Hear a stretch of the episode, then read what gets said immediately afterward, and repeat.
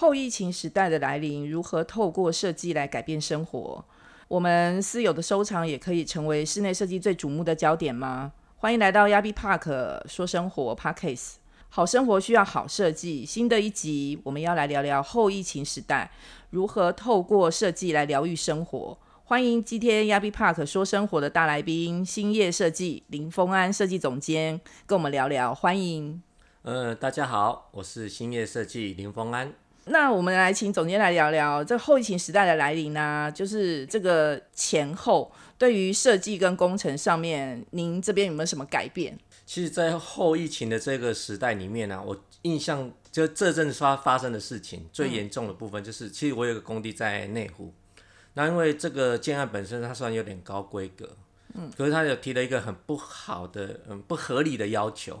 呃，什么要求呢？就是，呃，第一个，他希望我们这个呃电梯在保护的时候，每个礼拜都要做，因为我们在进入要安这个装修的时候呢，电梯是一定要做保护的，是的，进退掉才不会受伤。嗯，可是呢，一般都是进保护完成之后，是进去做完整个工程才会把保护的东西给撤掉。嗯。那这个阶段他要求就是，哎，我每个礼拜哦，像礼拜一就是把它保护上去，礼拜五就把它拆卸下来，哦，然后下个礼拜一又要把它保护上去，嗯，我觉得这个这 有点是不太合理的，太繁琐了。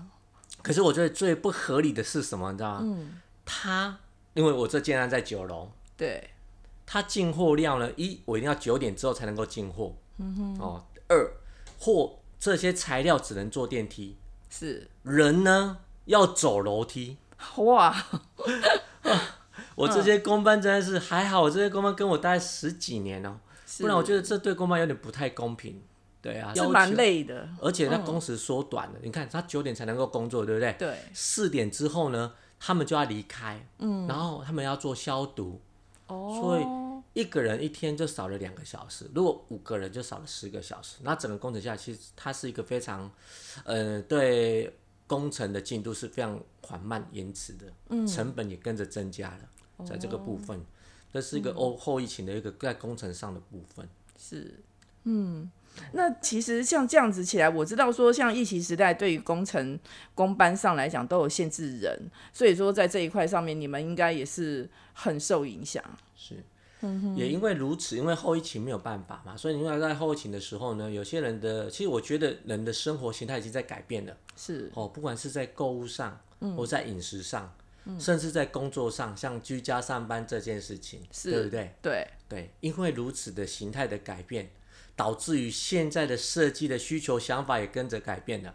哦，那总监，您可以跟我们聊聊说，就是透过这样子的上面，您的设计上面有没有什么不一样的地方？像呃，当然每次在规划每个案件的时候，嗯，其实我都会亲自到现场，因为房子本身它一定有它的优点跟缺点，嗯哼。哦，那像有些案件我会做，觉得哎，它有些呃，它的物件是漂亮。假设如果它的物件在三楼，然后外面有一些呃绿荫的景，呃一个植栽的一个部分，或是景观的一些部分，其实我们都很喜欢把引景入室，把这样的景观拉到室内来。嗯哼。那有些。没有画的，没有的话怎么办？以前都很喜欢做阳台外推，可是近期都是阳台内推。哦，有这样的改变？有，他希望他们家有一个阳台或露台的感觉，是，然后可以在那个地方能够放松，也可以简单做一些植栽，甚至像现在是入秋的一个季节，对不对？对，你知道吗？可以如果有个小露台、小阳台，坐在那边，跟着亲，跟着亲爱的。阿拉达，对不对？喝个咖啡，好像是也是一种享受。对，还是说你工作回来很累？像我工作每天在冷气房里面很累。其实我回到家反而是喜欢吹自然风的。像我开车的时候，我就把窗户嘎下来，是啊，享受这个风的这样的一个 轻松自在。回到家有时候六日坐在阳台的地方发呆也好，喝个咖啡也好，我认为这个就是。生活能够放松的部分是是啊。那总监，您刚刚一直都在提阳台这件事情，您有您的设计上面有涉猎到说，哎，在这一方面做一点小小的改变吗？就是在阳台上。对，在阳台的部分，的确是除了阳台我们会那对给它该有的空间之外，嗯，那我们会做一些植栽的一些布置，还有局部灯光的营造。嗯，那这个都会影响到一个人的心情跟感受。嗯，那把这样的阳台的景观，不只是可以在外面去享受这样的一个氛围，也可以把这样的景观拉到室内来。嗯，那我刚才有提过嘛，因为后疫情的关系，大家都在居家上班，对不对？我希望你们能够在工作之余，也可以跟我们的阳台跟自然的东西结合在一起，让工作是放松、是轻松的。嗯哼，哦，甚至说可能现在的生活需求，餐桌。大家有一些餐桌就只是吃饭，可是因为后疫情的关系，大家的生活形态改变，餐桌其实我觉得餐桌这件事情是一个家邻居的地方。为什么？你看嘛，父母小孩子有时候要补习，大一点可能他是上班，那我认为大家都很忙。我认为真的能够坐下来好好的聊天跟交流的，就只有吃饭的时间，或许是假日。所以我认为餐桌是一个家邻居的点。可是因为后疫情的关系，餐桌不只是餐桌了，餐桌它可以变成是一个多功能性的一个地方跟功能性。什么叫功？像可能我们可以在餐桌上学一些哦插花，或是对，我是可以上网，我们的平台更大，嗯，我是可以做一些烹饪啊，一些松饼，或是一些简单的东西，就是你可以在餐桌做很多的一些功能性的呃需求的一个做法。所以我觉得餐桌的。功能因为增加的话，所以不管在它的整个空间感的设计、位置，还有灯光，我们都有局部做一些调整跟改变。嗯嗯，也就是说加大它的餐桌的机能，然后让它变得复合式的设计。没有错。嗯哼，那总监您，我们也在家里工作，那可能就是小孩也在家里了。那书房这件事情，在之前好像被很多设计的案例跟屋主。都会说啊，书房这个东西简单就好。可是，在书房这件事情，经过了疫情这件事情，您怎么来看？在空间的重要性是，嗯，是书房的部分。一般我们在规划书房的空间来讲的话，会分一种就是完全是开放式的书房，嗯，或是半开放式的书房，是，还是就是有多功能性的书房哦。因为有些书房因为空间的关系，书房我们可能会有一些像可能如果说有些的客户。他需要 meeting，他需要开会。那我们这样的开放式又可以产生一个穿透感，可是又能够主角声音的一个情况之下，这也是因为设计手法的改变。那舒适性来讲的话，一定的，因为我们不希望人都是这样嘛。嗯。书房的空间的分配的比例，我们会让一整个房子的平数去做一个适当的分割。对。可是空间来讲，适当的做调整，怎么说？因为太小的空间或是完全密闭的空间。其实你在书房是很不舒服的一件事情。嗯哼。那我们有时候书房它不会长期的使用它的时候，还是说我们在使用书房的时候，外面的整个家人的这样的一个活动状态，你还能够观察得到。嗯哼。那么，诶，这个在设计手法上，我们就会达到一个能够主角空间，像玻璃的元素啦，半穿透的元素啦，我们一样可以让声音做主角，还是他工作不做干扰，可是空间感却变大。可以跟我们的客厅或书房如何做结合，然后有独立性又有分开性，这个在设计手法上是可以做很多变化性的。是，嗯，那也透过这一次的后疫情时代，然后就是让我们了解到说，新业设计团队在设计这一块上，对于居家生活上面做的一些强化跟改变，是非常让人家值得期待的。是，接下来我们要来谈谈说，我们其实生活里面有很多收藏品。然后我知道说，像新的设计总监这边，他们也很擅长做老屋翻新，然后甚至说将一些屋主的收藏变成一个很注目的焦点。那可以请您来聊聊看，说就是在您的实际案例里面，您是怎么样透过将屋主的收藏品变成全屋最聚焦的地方？是其实，呃，本身我来讲的话，其实我都跟我的客户讲，其实我是一个创造师，不是设计师。嗯，对，为什么呢？其实因为我喜欢写故事。其实每个家它有温度，它就是要故事。那怎么说？我举个例，像呃我的案例里面，其实我林口有一个案例，是因为这个案例也也蛮夯的，就是当初这个是预售屋，这一个女孩子住，她是预售屋，所以她在买预售的时候，事先我们就帮她规划成她要的这样的一个。生活机能哦的方式，当然它里面除了格局规划之外呢，它里面诉求了两个重点。第一个就是一个钢琴，因为我去她舅家丈量的时候，我们有看到那钢琴，她有跟我讲，这个钢琴呢是她小时候，他我问我跟他大概四十几岁的一个女生，是。对，没有结婚，他说他小时候就是用这个钢琴，呃，陪伴她，嗯，一直到现在，所以他认为这钢琴对他来讲是有记忆的延伸，嗯，所以他希望在新新家规划的时候是要给这个钢琴该有的位置。我说好，这一定要的。嗯，第二个就是比较特别的是，他那时候告诉我，就是他有我去看的时候，他们家他有一个那个变的音乐盒，是。对，里面有一个女主女主唱，有萨克斯风，有钢琴等等等。当时我在帮他做这个音乐盒规划的时候，其实这个音乐也是他的最爱，他希望在他家的时候一样有属于他专属的位置。这个音乐能够让他放松心情，或是那些音乐节奏出来的时候也非常的有乐趣。他的乐趣是他的音乐跟伴奏者是同步的。假设可能我现在弹钢琴，钢琴才会动，然后我吹到萨克斯风，萨克斯风的这个玩偶才会动。嗯哼。那或许各位可能听众可能无法了解这是什么东西，不知道各位有没有看那个现在很蛮夯的那什么？鱿鱼游戏，对对对，对这个是最近最夯的，真的哈。对，我也看了这个是这样的一个一个影片，因为太夯了，我想说真的好看吗？我也上去看了一下。是是是，有没有发现那个负责人他其实他有一个音乐，你如果各位忘记的话，回去看第一集、第二集那时候有，他有一个 band 的音乐和一个女生主唱、女主女主唱，嗯，有钢琴，然后有鼓手。嗯。然后有任何的一些呃鼓手、萨克斯风都有，嗯，他就是一模一样，就是那一组。所以其实这个呃这一个影片在林口，因为我有录这个，我有录影呃一个影音的一个部分是在 YouTube 可以看得到，是平台搜寻新业设计就可以看得到。哎，谢谢。是的啊，原来如果他就是那么，我才觉得哇，他真的很特别，因为他有专属的 CD 放的时候。那些的那些鼓手啦、钢琴手啦，或是女主唱啦等等鼓手，他们都会因为音乐的伴奏跟着他一起动了起来。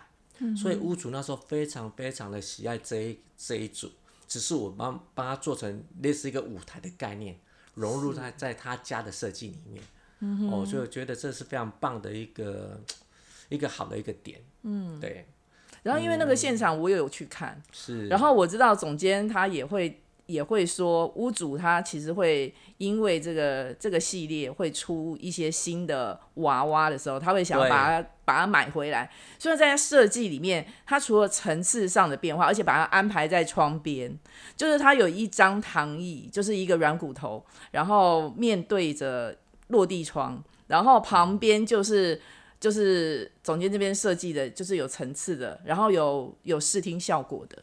对，然后还有预留每一个未来娃娃的位置，我觉得这是一个很贴心的设计，也是屋主的心灵上的一个希望的地方啊。对，也就是说可以把收藏品这件事情变成生活里面疗愈的一个所在。对，重点。对，说到说故事，也我在大直那个地方也有做一个案件。嗯。这个女屋主呢，呃，她在生活中平常的时候，她就很喜欢收起那个年轮，就是那种瓷器的盘子，然后里面有很多图腾。哦。对他去各个国家收购的这样的这个瓷器的部分。嗯。那俗称，因为他有些盘子它有年份。嗯哼。后来我发现呢，他跟我讲了很多。第一个就是这些年轮呢。呃，我观察之后有一个非常特别的地方，他当初购买的时候，呃，我把它用在他们家的玄关，然后这四个年轮它大概就是一个大小一样，可是它感觉不同的年代所产生出来的一个，呃，我认为是一个艺术品。是，其实这个年轮呢是怎么说？其实它里面有四个时代，第一个就是男主人的出生年月日，就民国。民国几啊？应该是西元几年？几年？几年？是是是，一一九一七多少？然后有男主人，有女主人，然后还有什么？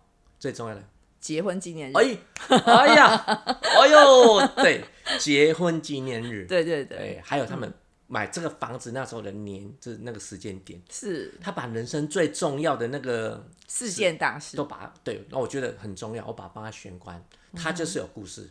那人家。就是朋友来啊，他一进来就看到，哦，这个好特别，为什么会弄？哎，那没有为什么每个年代都不一样？他可以叙述是有原因的。嗯它还有很多的很多的收藏品，然后我们放在这个沙发的一个背墙做一个陈列，那这陈列也是非常的火。那当初我们在这个案子其实，我还是有录一些影影影片，对，嗯，也是上 YouTube 搜寻新业设计，是是是，跟我们这个这一些电视媒体大平台，我们有录了一些影片。嗯，然后当初我们这个摄像在录影的时候啊。像导演啊，很多不是录影不是很多人吗？对，这一堆人吗？是。然后那你你主人就说，总监没关系，你随便都可以乱动。那你后面有哪一个那那一个哈，不要去动它。嗯。我说啊，怎么了哟？因为你那那一个哈，就是一台车子的费用，一个瓷器。哇哦。就一台车的费用，所以你小心一点啊。我听了之后，就跟工作人员拜托不要送，不然兴业兴业的总监要去卖车赔人家，或是以身啊，不能以身相许，人家已经结婚了啦，真的真的，对，人家已经结婚了。哦，所以有些部分我们都希望能够将呃故事做延续，很多甚至也有一种就是我有遇过，就是也很感动，我到现在还还蛮感动的，就是呃有一个爸妈。他们早期的时候，他们早期购物的时候就买了一个房子在万华。是哦，那因为孩子长大了嘛，那时候那个房子应该大概三十平左右。他长大之后，因为可能也生活中生活的一个呃也改变了，像生活的像比较富裕一点，他们又在台北市买了一个房子。那万华那边他就把房子租给人家。然后那时候租的时候，那个女生应该是有国小还国中，还很小。国小的女儿嘛，女儿，国小还不到国中。嗯，那我去丈量的时候呢，其实你知道吗？为什么要讲这件事？因为我去丈量的时候，后来那个女孩子，因为她有去嘛，妈妈也去，那女孩子告诉你，她就跟我讲，哇，因为她隔了十几年没有回去这个万华的旧家，因为妈妈已经搬到新家去了。嗯，他们回来的时候，他们发现，哇。总监告诉这以前就是我的房子，这旁边就是我妹妹的。告诉你，你看，你看那个柱子，有没有看到那一条一条的？那是我们画的，就是那个年年纪那个，它里面有一些记忆。是。后来我在整个设计翻修的时候，我把整个打掉，可是我有一些把一些该有的记忆我把它留着，我认为它就是记忆的延续。啊，因为爸爸不错了，因为你这女儿要结婚了，从小女儿到现在结婚的，爸爸把这个房子呃送给这个女儿，是送吗？是，听说送房子还送装潢。我遇过蛮多这样的嘞，对对对，很多。我经常都有一个这样的客户，送房子送装潢，他也父亲有可能就觉得说，因为他们夫妻恩爱嘛，所以让他们能够越来越好。他想要把这样的一个幸福，这样的一个部分延续给他的女儿的方式，我觉得他的妈妈跟爸爸很好，人很好，这个也是让我印象非常深刻的一个案件。对，其实就是看总监的很多设计里面，都可以听到好多好多这样很感人的故事。就是屋主人也很好，然后孩子们人也就是非常有成就。然后不管是收藏啦，或者是他们对于生活的一些小细节的想象，其实其实就是透过新业设计来做规做完规划以后，会觉得就是更凸显那样的优点跟那样的舒适。对。我们谈到这边，就让大家了解好生活需要更多好内容。欢迎您留言在我们的亚比 Park 说生活，想要了解的生活细节，我们会竭尽所能的找到必须的职人，可以听到更多意想不到的好内容。亚比 Park 说生活，只想与你分享好生活。